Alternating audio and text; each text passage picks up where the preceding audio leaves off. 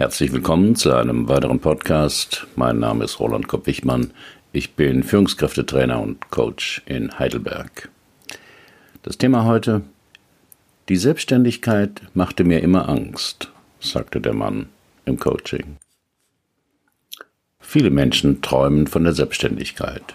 Endlich sein eigener Chef, seine eigene Chefin sein, Ideen so umsetzen, wie man will, sich in vieles nicht mehr reinreden lassen, freie Zeiteinteilung, mehr verdienen. Das sind die häufigsten Vorstellungen, warum Menschen sich selbstständig machen wollen. Doch viele träumen lange davon und tun es dann doch nicht. Aus Angst. Welche unbewusste Angst bei meinem Klienten dahinter steckte, lesen und hören Sie hier. Ich habe auf Ihrem Blog gelesen, dass Sie auch mal Angestellter waren bei der Dresdner Bank und bei IBM und dass sie sich dann selbstständig gemacht haben als Werbetexter und später als Psychologe und Coach. Hatten Sie da auch Angst vor der Selbstständigkeit? war die erste Frage meines Klienten im Drei-Stunden-Coaching. Damals mit 23 als Werbetexter war ich zu jung, um Angst zu haben. Und ich hatte auch keine Familie. Später hat sich das geändert und da gab es viele Nächte, wo ich wach lag und mir Sorgen machte, berichtete ich. Und wie haben Sie die Angst besiegt? fragte der Klient. Gar nicht besiegt, das geht nicht. Ich habe ihr meine Aufmerksamkeit entzogen. Viele Menschen würden gerne in die Selbstständigkeit starten, haben aber Angst vor diesem Schritt und bleiben lieber in der Sicherheit des Angestellten-Daseins. Doch diese Wahl kann trügen. Firmen werden aufgekauft oder fusionieren. Die Geschäftsentwicklung zwingt zu Entlassungen oder mit dem neuen Chef versteht man sich nicht. Es gibt viele Gründe, den Job zu verlieren. Kein Wunder also, dass manche Menschen von der Selbstständigkeit träumen, aber nur wenige setzen diesen Traum auch um. Warum eigentlich? Die häufigsten Ängste vor der Selbstständigkeit. Natürlich sind diese immer individuell, hängen von der Situation und der Persönlichkeit ab. Aber diese Gründe höre ich immer wieder. Die Angst zu scheitern. Die Angst, dass das Geschäftskonzept doch nicht trägt. Die Angst, sich um alles allein kümmern zu müssen. Die Angst vor Ablehnung bei der Kundenakquise. Die Angst gegen die Konkurrenz nicht zu bestehen die Angst vor Überforderung und Burnout, die Angst, dass das Familienleben darunter leidet, die Angst vor Unsicherheit. Zurück zu meinem Klienten, Wolfgang P., 49 Jahre alt, verheiratet, ein Kind. Ich bin Systemprogrammierer in einem mittelständischen Betrieb. Dort entwickle ich neue Software für meine Kunden. Außerdem bin ich für die Installation vor Ort zuständig. Eigentlich ist alles super.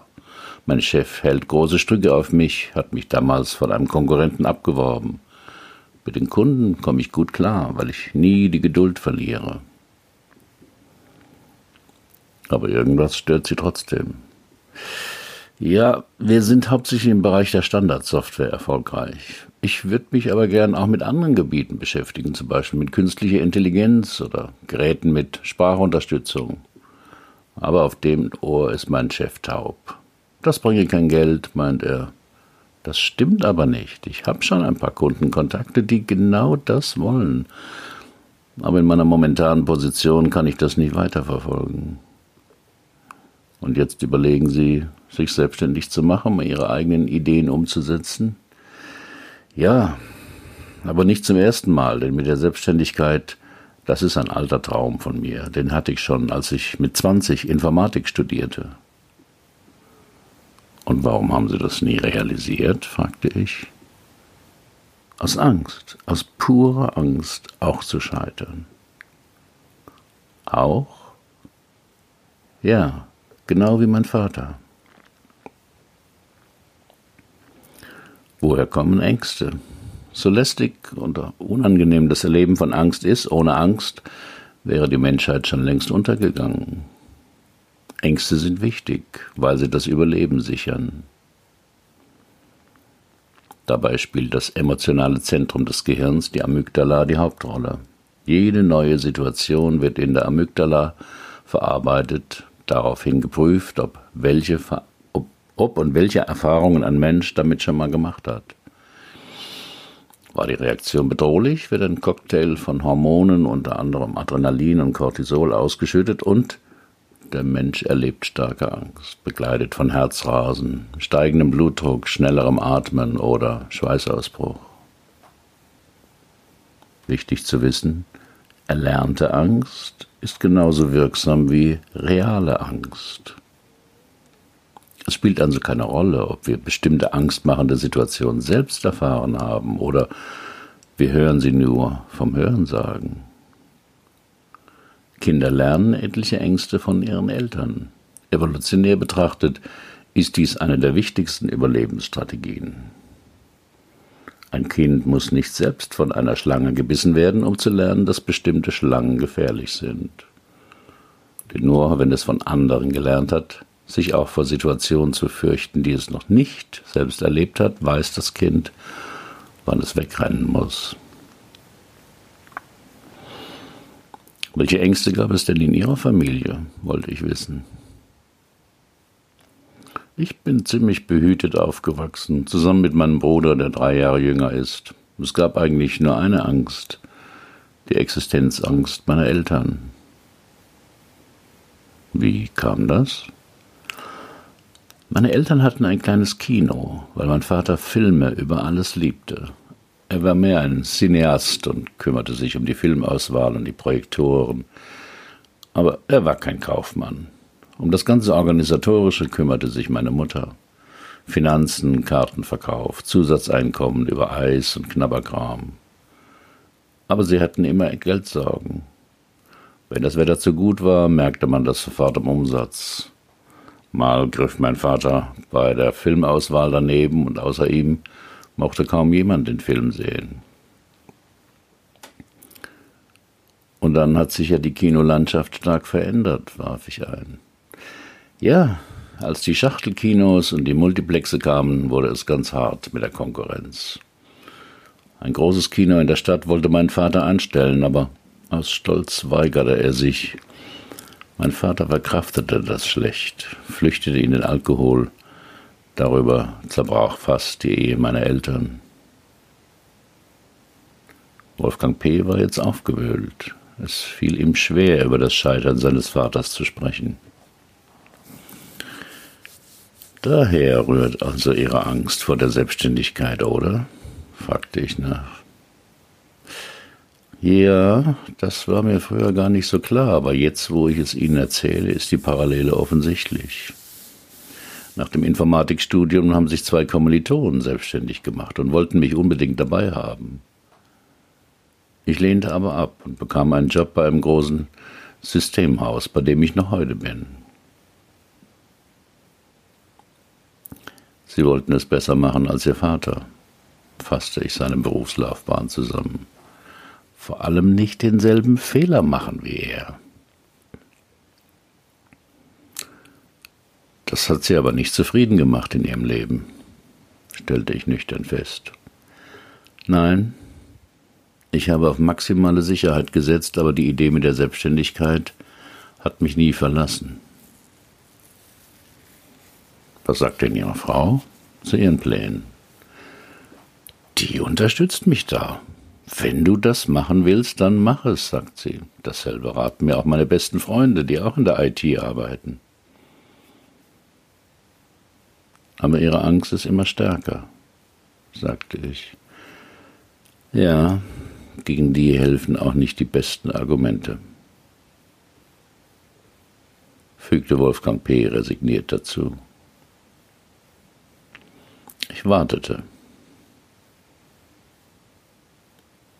Timing ist im Coaching wie auch im Film ganz entscheidend. Zu früh oder zu spät kann den ganzen Prozess verderben. Ich wusste nicht genau, worauf ich wartete. Aber ich spürte genau, dass ich jetzt warten sollte. Auf etwas, das vom Klienten kommen musste. Eine Frage, ein Einfall, ein Impuls, eine Wendung, was auch immer. Im Grunde wartete ich auf ein Zeichen seines Unbewussten.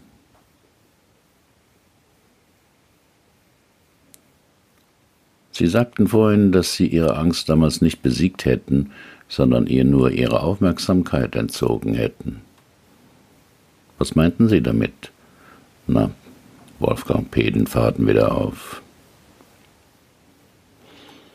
Hier konnte ich anknüpfen, weil das der Punkt war, der beim Klienten hängen geblieben war. Auf diese unbewussten Signale gilt es, als Coach zu warten und nicht zu sehr seinen eigenen Fahrplan im Kopf zu haben. Ich glaube, Ihre Angst vor der Selbstständigkeit ist so groß, weil Sie sie dauernd füttern, sagte ich.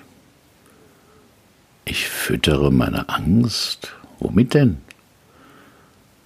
Mit ihren ängstlichen, irrealen Gedanken, antwortete ich. Aber meine Ängste sind doch real. Sind sie nicht, das sind nur Gedanken.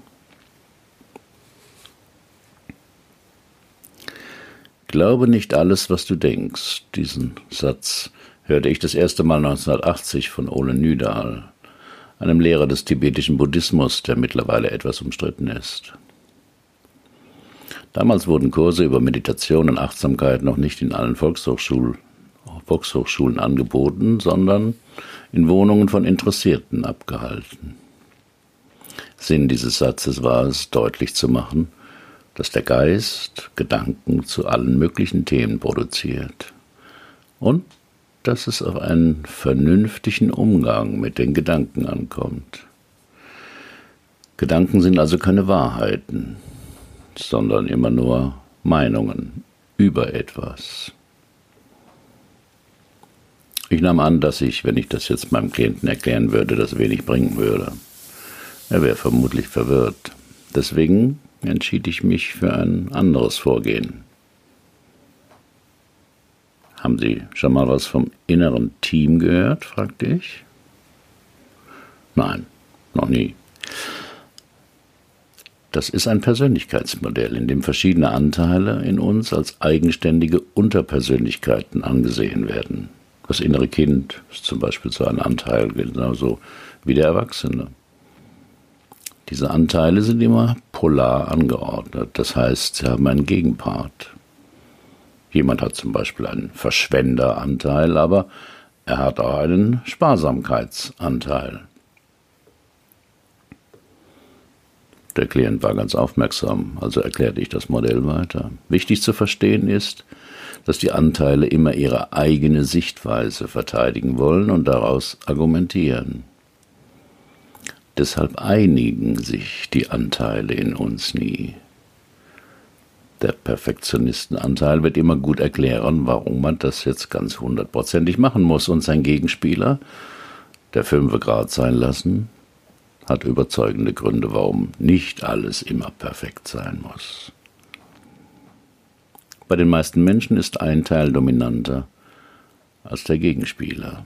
Deswegen treffen Menschen unkluge Entscheidungen, weil sie sich mit einem inneren Anteil solidarisiert oder identifiziert haben.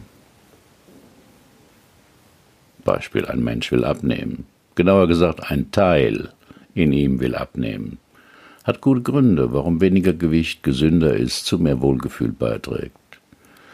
Der Abnehmteil hat auch schon einen Diätplan ausgearbeitet und will loslegen. Aber es gibt einen Gegenspieler der nicht abnehmen will, sondern Essen und Trinken genießen will. Und die beiden können jetzt endlos miteinander streiten. Das Modell des inneren Teams lässt sich auf viele soziale Systeme auch anwenden. Auf Familien, Teams, Orchester, Wandergruppen, Parteien, Regierungen. Überall gibt es gegensätzliche Gruppen, Koalitionen, Flügel, Seilschaften, die miteinander diskutieren, streiten, um den richtigen Weg ringen. Und überall einigen sich die polarisierten Anteile nicht. Weil ja beide Parteien gute Argumente, wenn auch ganz unterschiedliche Meinungen, Überzeugungen, Motive und Werte haben. Und jeder Anteil will das Beste für den Menschen, das Beste aus seiner begrenzten Sicht. Und was hilft mir das jetzt bei meiner Angst vor der Selbstständigkeit? fragte etwas ratlos der Klient. Es zeigt Ihnen, dass nicht Sie die Angst haben, sondern Sie sich mit dem Angstanteil identifiziert haben. Verstehe ich nicht, wie identifiziert, fragte Wolfgang P. verwirrt. Ich war im Überschwang des Erklärens zu kopfig geworden und hatte meinen Klienten verloren. Deshalb schlug ich ihm ein Experiment vor. Nachdem er es sich bequem gemacht hatte und die Augen geschlossen hatte, sagte ich zu ihm, ich bitte Sie mal den Satz zu sagen, ein Teil von mir hat Angst, sich selbstständig zu machen. Und ein anderer Teil von mir hat Lust, sich selbstständig zu machen. Nachdem Wolfgang P. den Satz ausgesprochen hatte, konnte ich auf seinem Gesicht schon eine Veränderung beobachten. Seine Anspannung war, verfl war verflogen und er lächelte ganz ruhig. Was haben Sie erlebt? Als Reaktion auf den Satz fragte ich. Das war ganz eigenartig, antwortete der Klient. Ich wurde plötzlich ganz ruhig, so wie wenn ein innerer Kampf plötzlich zu Ende wäre. Wie kommt das? Nun, Sie haben mit dem Satz anerkannt, dass es zwei widersprechende Anteile in Ihnen gibt. Einen, der Angst hat, dass Sie sich selbstständig machen, und einen, der genau das will. Aber das führt doch zu nichts. Die beiden Anteile werden sich nicht einigen und ewig weiter streiten. Aber welcher Teil bin dann ich? Sie sind keiner von beiden, sondern warum am Ende einer sagen muss, wo es lang geht.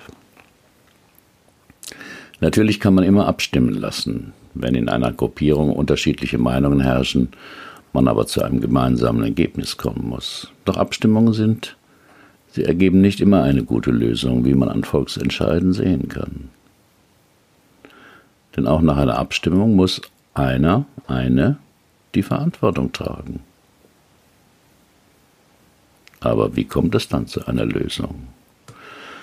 Meistens dadurch, indem es in jedem sozialen System ein weiteres Element gibt, das kein Teil ist, sondern eine logische Ebene darüber ein Element, das die Macht hat, zu entscheiden und die Verantwortung für alles Weitere trägt. In einem Orchester ist das der Dirigent, in einer Wandergruppe der Tourenführer, in einer Familie die Eltern, hoffentlich, in einer Regierung die Kanzlerin, in einem Team der Leiter. Geht die Diskussion schon eine Weile oder dreht sich im Kreis, meldet sich der diejenige und sagt sinngemäß Vielen Dank, meine Damen und Herren, für die engagierte Diskussion. Wir machen es so. Und dann entspannen sich die Teile, grummeln vielleicht noch ein bisschen, aber tragen die Entscheidung mit. Schwierig wird es immer in einem System, wenn diese Chefposition nicht besetzt ist. Dann setzt sich entweder der lautstärkste Anteil durch oder es gibt ein endloses basisdemokratisches Palaver und man kommt doch zu keiner Entscheidung, die von allen mitgetragen wird. Ja, genau das erlebe ich in mir. Dass es in einem Orchester oder in einer Regierung jemand gibt, der das Ganze dann entscheidet, verstehe ich. Aber wer sitzt bei mir auf dem Chefstuhl? fragte Wolfgang P. Sehr oft niemand, antwortete ich. Deshalb machen Sie mit der Entscheidung über die Selbstständigkeit schon so lange rum. Und wer sollte jetzt richtigerweise auf dem Chefstuhl sitzen? fragte etwas ängstlich der Klient. Ihr Ich, also Sie. Und wo finde ich dieses Ich? Es scheint sich ja bei mir versteckt zu haben. Das Ich eines Menschen ist die Instanz, kein Teil in der Persönlichkeit, die entweder dem Dialog der inneren Teammitglieder zuhört und später aktiv eingreift, um Entscheidungen zu treffen. Vorhin, als Sie den Satz sagten und die plötzliche Ruhe in sich spürten, da waren Sie in Kontakt mit Ihrem Ich, erläuterte ich. Sie waren der Beobachter, der nicht identifiziert war mit einer Meinung oder Sichtweise. Aha, murmelte Wolfgang P. Wer bin ich? Und wenn ja, wie viele? Diese kuriose Überschrift ist der Titel eines Bestsellers und fast schon ein geflügeltes Wort. Auf meinem Blog habe ich mal einen Artikel darüber geschrieben. Macht man sich auf die Suche nach den inneren Anteilen, kann man schon mal durcheinander kommen, was nun ein Teil ist und wer und was das Ich ist. So ging es, erging es wohl auch meinem Klienten. Ich wollte es deshalb erfahrbarer machen für ihn, holte zwei Stühle aus dem Wartezimmer und platzierte sie vor ihn hin. Neugierig verfolgte mein Klient das Ganze. Wie könnten Sie den Teil, der Angst hat vor der Selbstständigkeit, nennen? Was wäre ein passender Name für ihn? fragte ich. Bedenkenträger, kam die Antwort unmittelbar. Dann setzen Sie sich jetzt mal auf den linken Stuhl und übernehmen Sie die Rolle des Bedenkenträgers. Ich soll, vergewisserte sich Wolfgang P. Ja, stellen Sie sich vor, Ihr innerer Kampf wäre ein Theaterstück und Sie haben jetzt die Rolle des Bedenkenträgers. Was sagt er? Wie spricht er? Welche Gestik hat er? Der Klient zögerte einen Moment, überlegte kurz und fing sofort an, mit lauter Stimme zu sprechen, nachdem er sich auf dem Stuhl niedergelassen hatte. Du hast dich da in was verrannt. Weißt du nicht, wie viele Leute sich schon selbstständig gemacht haben und gescheitert sind? Du hast eine so sichere Position, das gibt man doch nicht auf, wegen eines Spleens. Oh, ging es zwei Minuten lang, und wir hörten die Argumente, die der Klient in seinen Gedanken seit Jahren wiederholte. Okay, das reicht erstmal, unterbrach ich. Und wie nennen Sie den Teil, der will, dass Wolfgang P. sich selbstständig macht und sich das nicht ausreden lässt? Wieder überlegte der Klient kurz und antwortete, das ist der Mutige. Dann setzen Sie sich jetzt auf den anderen Stuhl und übernehmen Sie die Rolle des Mutigen.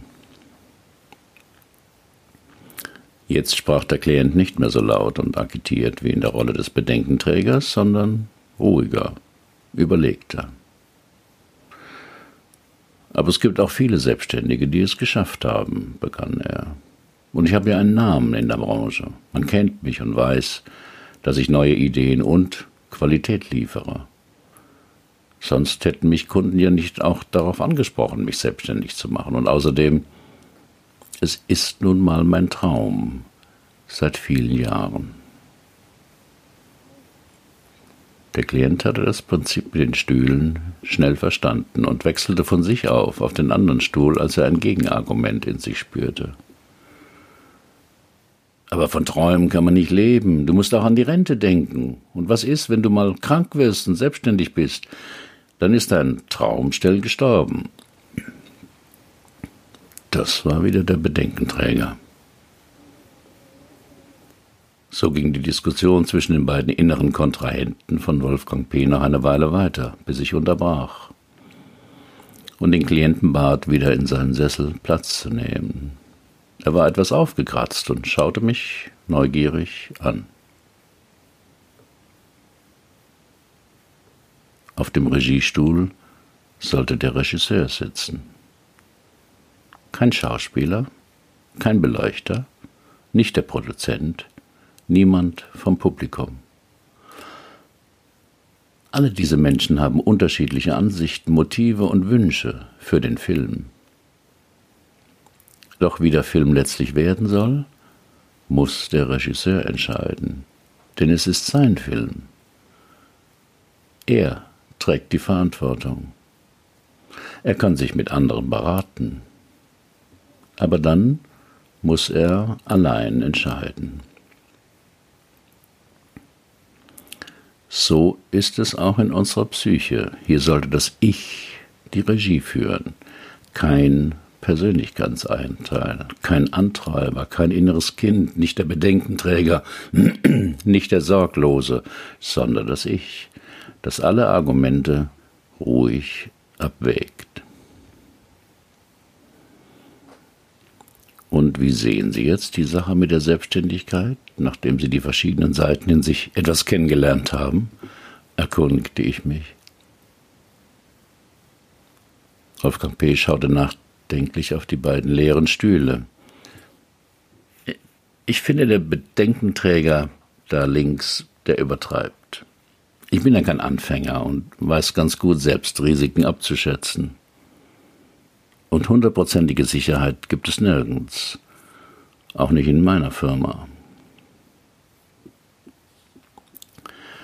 Das Sichtbarmachen von inneren Anteilen hat, hat dem Klienten dabei geholfen, eine innere Distanz zu ihnen zu gewinnen. Solange diese sich nur als Stimmen in seinem Kopf meldeten, fühlten sie sich als seine Gedanken an. Und vor allem verlor er dadurch den Kontakt zum Ich. Das Beobachten der Stimmen und das Externalisieren auf zwei Stühle half ihm zu erleben, dass das beobachtende Ich der Regisseur ist. Dasselbe Ziel verfolgt man ja auch in der Meditation oder bei einer Achtsamkeitspraxis. In den Worten von Eckhart Tolle, ich bin nicht meine Gedanken, Emotionen, Sinneseindrücke und Erfahrungen. Ich bin nicht der Inhalt meines Lebens. Ich bin das Leben selbst. Ich bin der Raum, in dem alle Dinge passieren. Ich bin Bewusstsein. Ich bin das Jetzt. Ich bin.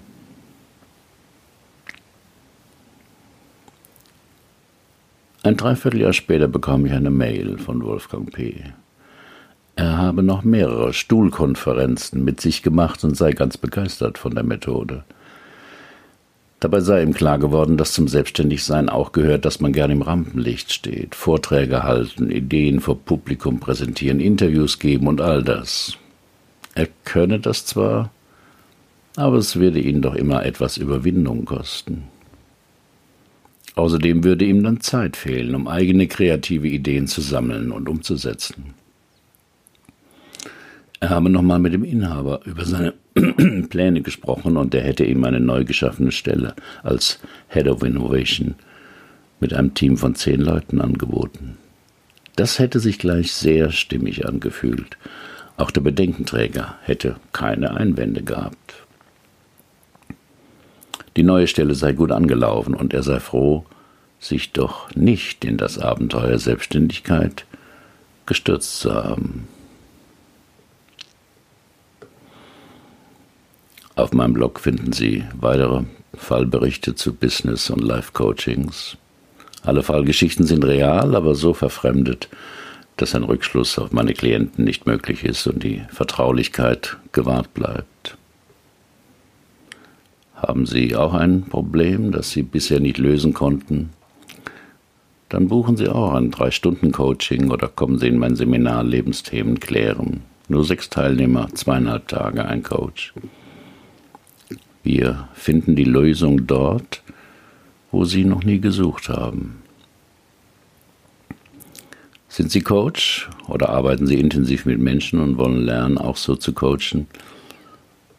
Ich biete eine Fortbildung an. Alle Informationen zum Seminar, zum Coaching und zur Fortbildung finden Sie auf meinem Blog. Sind Sie auch selbstständig? Oder überlegen Sie es schon eine Weile? Herzlichen Dank für Ihre Aufmerksamkeit. Bis zum nächsten Mal.